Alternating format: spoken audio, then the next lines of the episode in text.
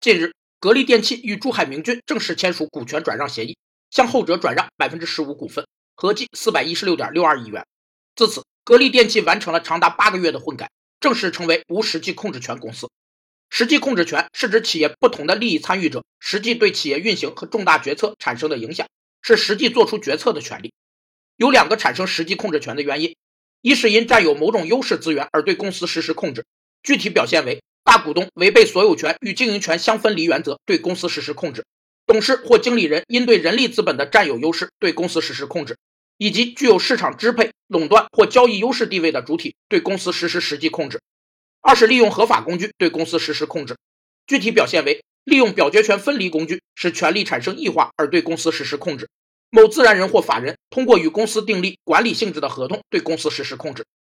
据报道，此次混改后，董明珠持有的格力电器股票总市值已达八十五亿人民币。